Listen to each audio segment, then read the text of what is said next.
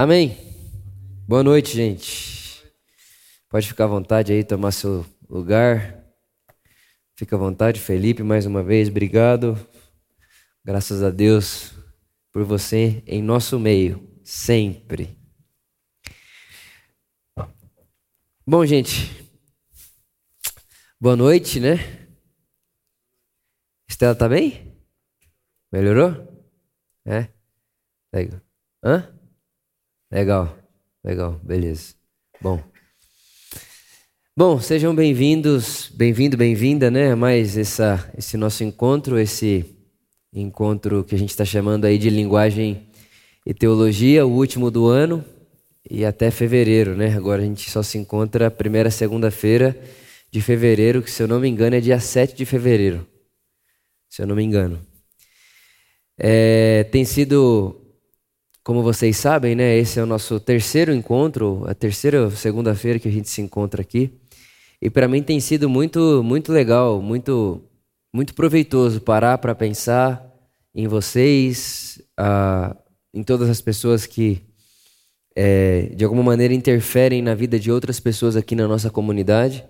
Eu até fui ver esses dias atrás quantas pessoas tinham naquele grupo, né? Porque naquele grupo tem pessoas que diretamente lidam com outras pessoas, diretamente o tempo inteiro. É, uma, duas, dez, quinze, sessenta pessoas, cem pessoas, depende da pessoa, né? É, a gente tem 97 pessoas aqui na Por Amor que diretamente estão envolvidas com isso. Isso que a gente não está contando muitas outras pessoas que estão envolvidas com esse negócio aí de cuidar de pessoa, abraçar pessoas, enfim, pastorear, né, nesse sentido da mutualidade e tudo isso. E para nós é, é um privilégio, mas ao mesmo tempo que é um privilégio, eu acho que você já deve ter sentido isso, é uma responsabilidade, né? É uma responsabilidade sagrada, inclusive, a gente lidar com isso, lidar com essa com esse movimento de pastorear pessoas, liderar pessoas, incentivar pessoas. E hoje eu lembrei muito desse livro aqui, muito. Em vários momentos do meu dia eu me lembrei desse livro. A gente teve uma outra, um outro encontro, 5 e meia hoje. E eu pensando nesse encontro e em vocês, eu me lembrava muito desse livro, Cartas à Igreja. Eu não sei quantos de vocês já leram, mas eu queria propor mais uma vez uma leitura para nós. E eu queria propor essa leitura aqui, Cartas à Igreja. Só para contextualizar você, o autor é o Francis Chan. Ele tinha pastoreava uma igreja lá em Las, Los Angeles com mais de 10 mil pessoas. E simplesmente, um momento da vida dele, ele percebe que aquilo ali não é o que ele tem para fazer na vida dele. Deus chamou ele para ser pastor de igreja e não CEO de instituição que se encontra nos domingos. E obviamente que isso foi revolucionário para ele, e ele simplesmente pediu demissão da igreja, deixou a igreja lá com o pessoal da diretoria e foi embora, simplesmente foi embora.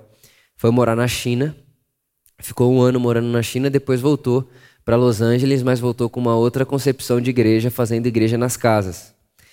E uma das partes desse livro que mais me chamaram a atenção, e claro que a parte de um livro que mais chama a sua atenção tem a ver com você e não com o autor, é, falando com o seu momento. E a que mais me chamou, uma das que mais me chamaram a atenção é quando o Francis Chan diz que é, ele passou a viver nessa experiência das casas algo que ele nunca imaginaria na vida dele que ele se sentia mais próximo e íntimo de Deus na igreja, na casa, nas, nas, nas relações, na comunhão, do que no seu momento de oração.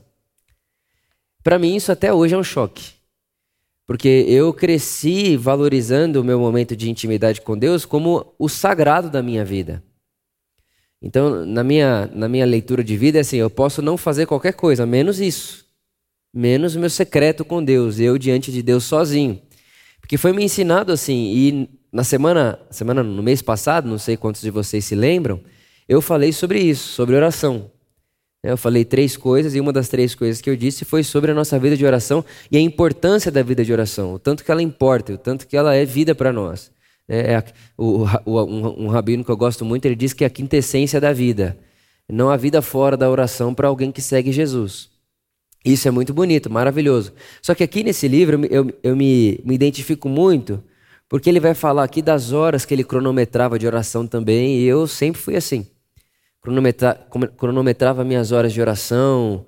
É, enfim, eu tinha, eu tinha e tenho aquele momento como essencial, mas mais do que antes, é, esse momento foi sendo re ressignificado para mim. E hoje eu acho que eu estou numa, numa jornada de talvez tentar encontrar isso que ele escreveu aqui. Talvez, tentar.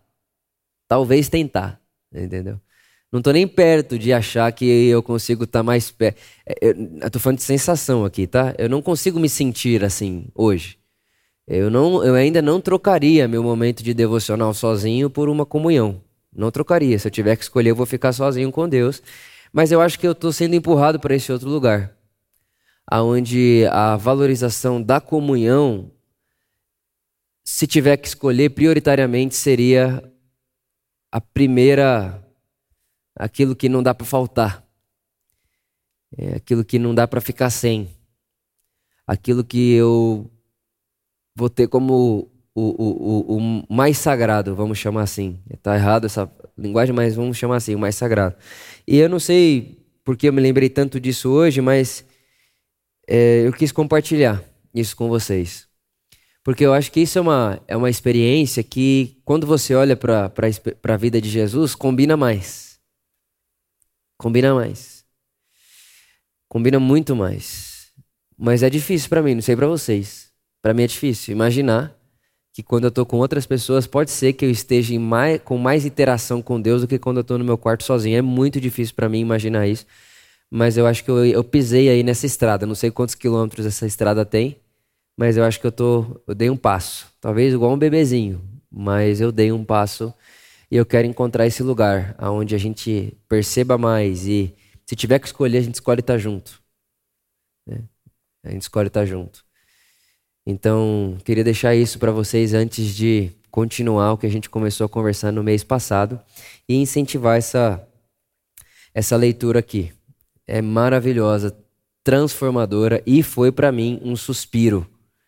Um suspiro. Eu li esse livro em janeiro desse ano.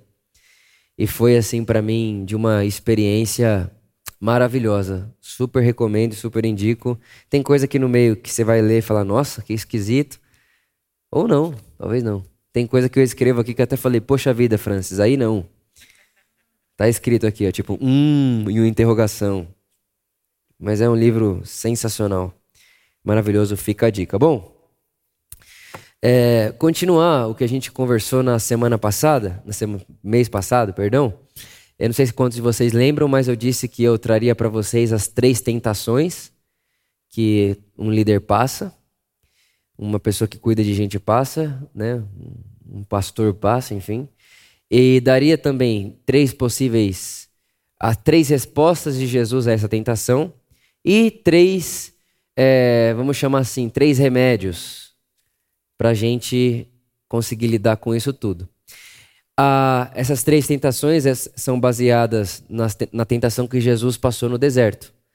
E a segunda tentação que Jesus passou no deserto, está lá em Mateus capítulo 3, foi de, dele se jogar do, do pináculo do templo. Se jogar do pináculo do templo, e o que o diabo fala para ele, ó, se joga daqui, todo mundo vai te ver, vai ser um espetáculo. E eu vou fazer você pousar lá no meio do templo, assim. Tipo, vai ser uma cena de filme, você vai pular do pináculo do templo e eu vou conduzir você você vai pousar, você não vai cair no chão, você vai pousar e todo mundo vai te ver e aí todo mundo vai saber quem você é. O que a tentação que Jesus está tendo ali é seja o espetáculo. Tipo assim, seja o herói. Seja o, seja o ápice da, da, do espetáculo. Seja a hora mais importante do teatro. assim. Seja, seja você essa pessoa. E Jesus está dizendo: não, não, não não tentarás o Senhor teu Deus e todo aquele negócio. Então, essa, essa, essa tentação de ser espetacular, eu acho que ela faz parte não só da nossa vida dentro da igreja, de ser espetacular para o outro. E não tem nada ruim de você querer ser espetacular, no sentido de bom, no sentido de fazer o melhor possível.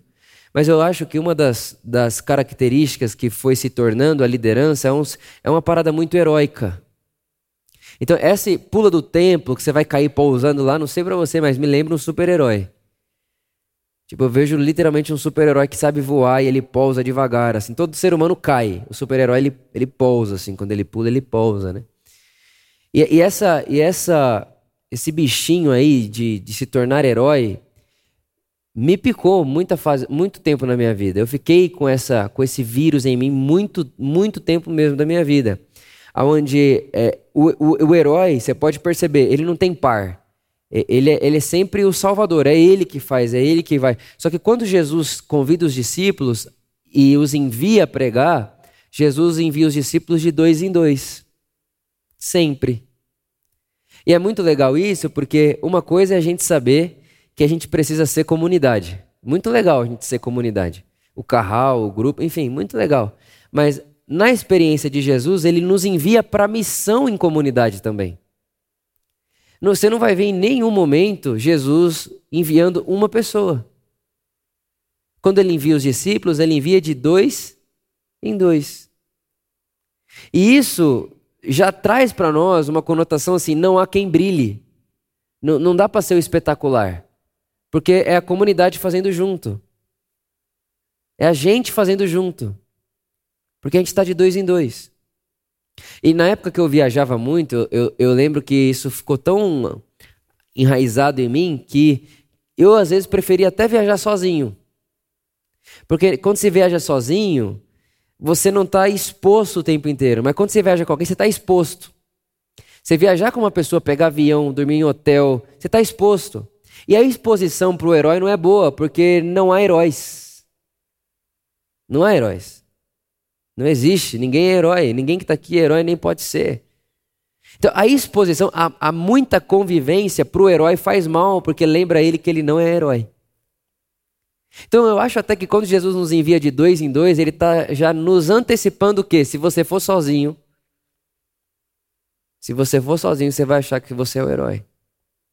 Se você não tiver par na sua missão, você vai achar que você é o herói. Você vai achar que você é o espetáculo. Você vai achar que você pode pousar ao invés de cair como ser humano. Então vá de dois em dois. Não só tenha comunidade, mas faça em comunidade. Percebe a diferença? Façam de dois em dois. E isso é o um antídoto contra o, heroísmo, que também é fundamentado dentro de um individualismo, que é o que a gente falou aqui ontem, da pós-modernidade, que traz para a gente um conceito muito forte de individualismo, individualismo, individualismo. Você é seu mundo. Não, você não é seu mundo. Você não é seu mundo, eu não sou meu mundo. O mundo é de Deus e nós somos uns dos outros. E se a gente quiser que esse mundo, inclusive, seja sustentável, a gente precisa aprender isso o mais rápido possível. A gente está tão maluco que a gente não está conseguindo nem cuidar mais de floresta. Por quê? Para para pensar. Qual que é, qual que é a, a, o fenômeno aí de, sociológico de um povo acabar com a floresta, sendo que a floresta, né, a, vamos chamar de floresta, tudo isso que a natureza traz para gente, sendo que é ela que dá vida para gente no sentido Deus fez para ser assim. É Deus que é o doador da vida, mas tira a floresta, você morre. Deus não morre, mas a floresta morre, você morre também. Então, da onde veio essa nossa lógica de que a gente pode fazer o que a gente quiser? De uma lógica onde eu sou o indivíduo, o mundo é meu, eu sou o mundo, eu sou meu próprio mundo, eu faço o que eu quiser. E a gente perde o senso história. A, a nossa, a, no, a gente já está fadado a isso. Os nossos filhos, então, eles não vão aprender que a história continua. Eles não vão, eles vão aprender que a história é agora. Faça a sua história. Não importa se você vai deixar planeta para seu, seus filhos, o importante é você viver hoje. Seja o espetáculo da sua vida. Essa é uma tentação que não só líder sofre, eu acho que ela é humana hoje em dia. Não sei se só hoje em dia, mas hoje é, com certeza. Seja o herói da sua vida, faça o que você quiser, seja o seu mundo.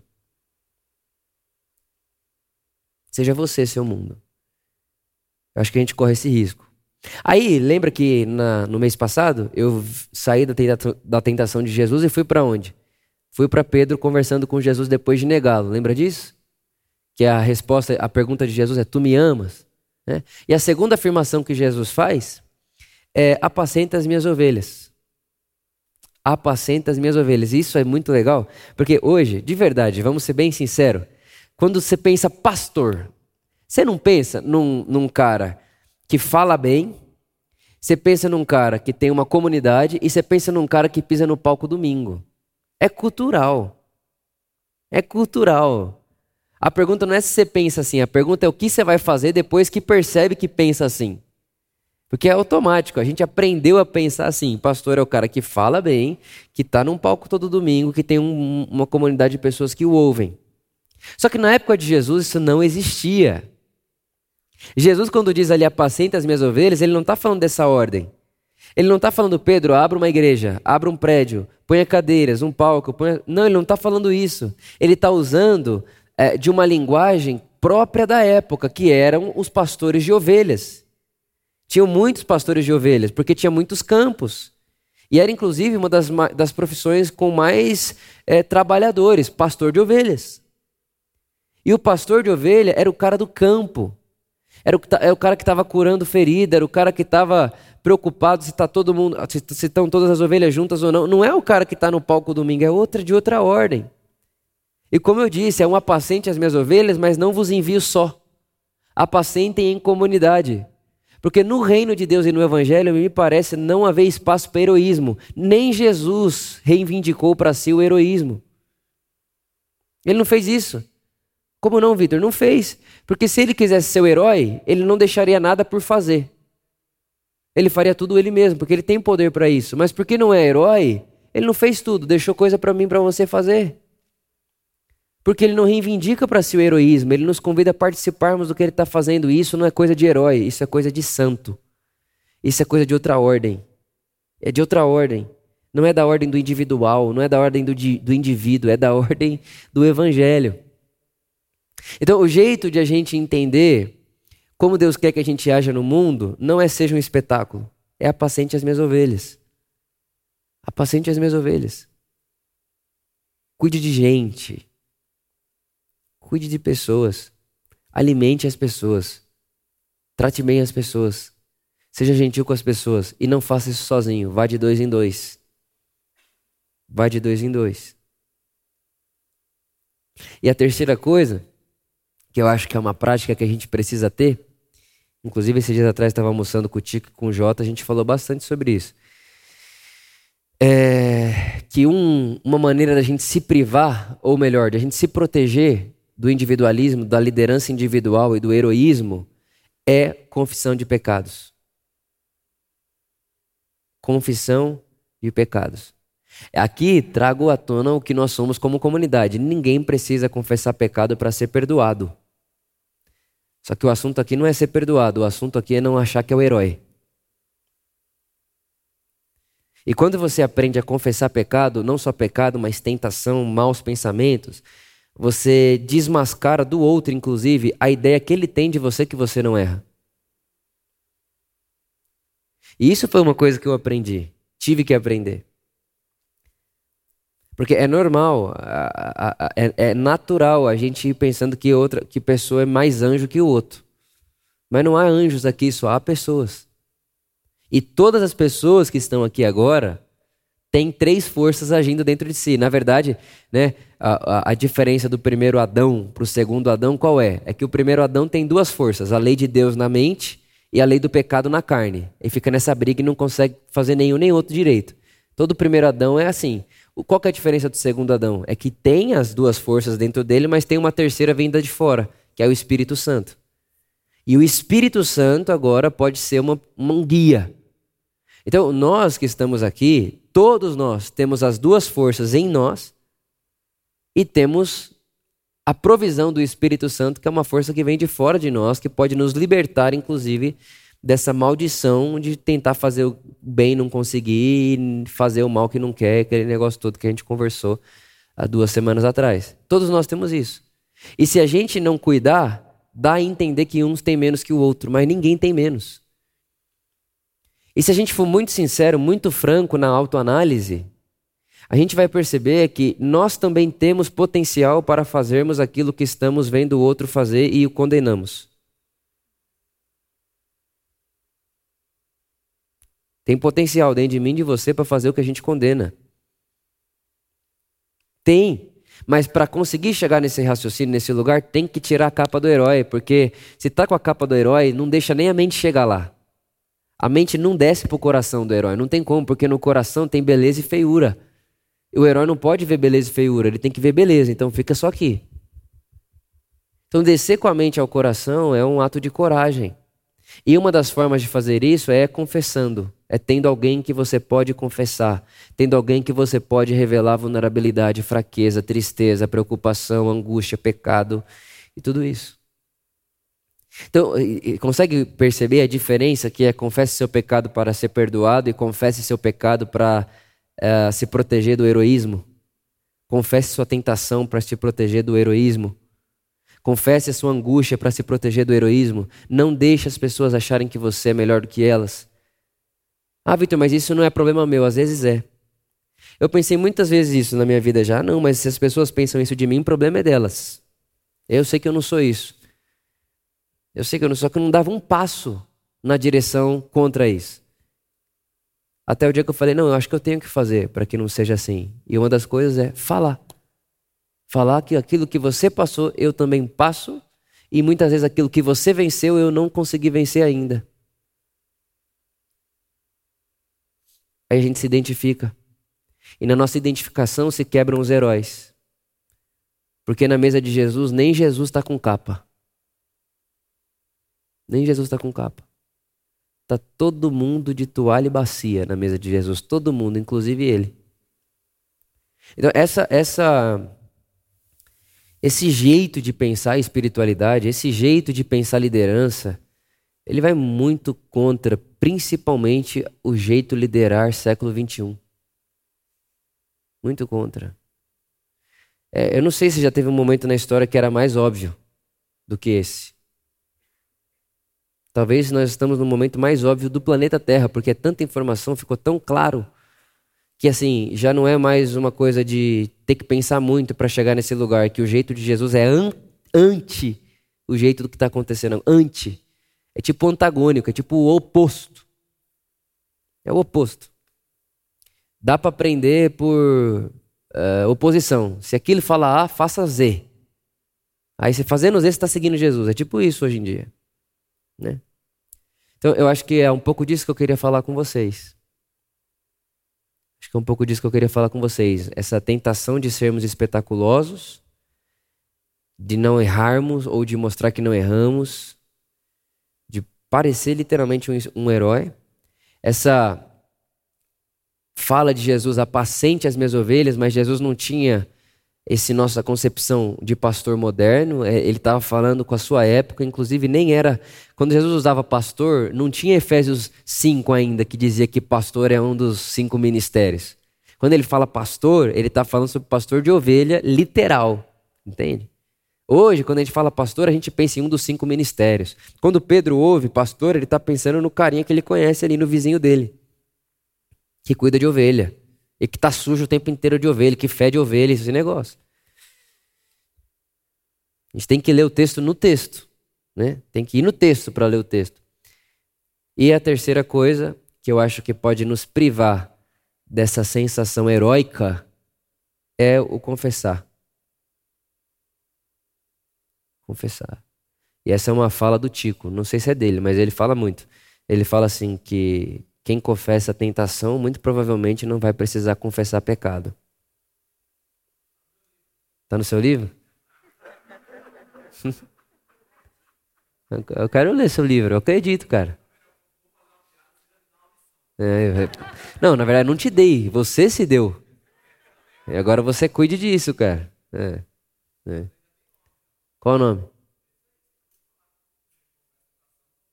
Ah, mas esse é o nome? Ah, chamo Rica. Tá, tá, tá ruim. Não, mas aí não vai ser livro, vai ser biblioteca.